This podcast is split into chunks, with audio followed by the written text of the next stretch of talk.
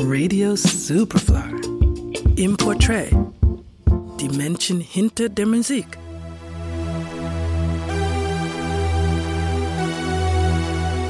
Detroit, Mitte der 80er Jahre.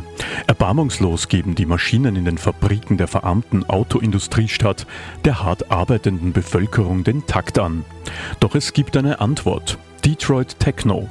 Der überwiegend schwarze Teil der Detroiter bestimmt nun selbst den Rhythmus.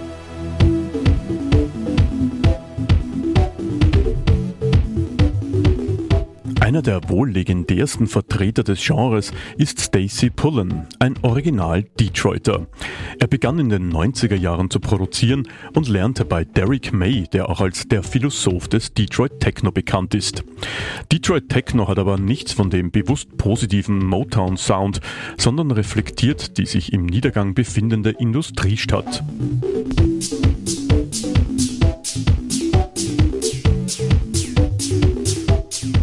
Dass daraus etwas Schönes entstanden ist, bleibt unbestritten. Noch immer gibt der Sound weltweit Tänzerinnen und Tänzern den Takt vor.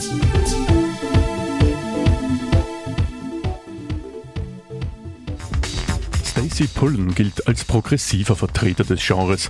Seine Verbindung von House, Garage und Techno kann durchaus als Einfluss auf spätere elektronische Künstlerinnen und Künstler gesehen werden. That's an easy answer, my daughter. Everything flows when you're in love, antwortet Stacey Pullen in einem Interview, als er nach seiner Inspiration gefragt wird. Und das hört man auch in seiner Musik.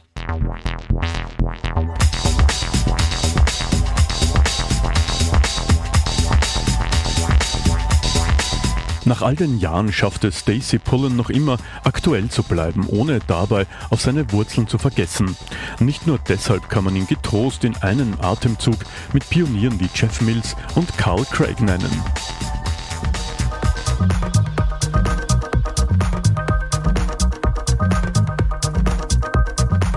Umso mehr freuen wir uns darauf, Stacey Pullen am Mittwoch, den 29. Juni im Club Praterstraße begrüßen zu dürfen.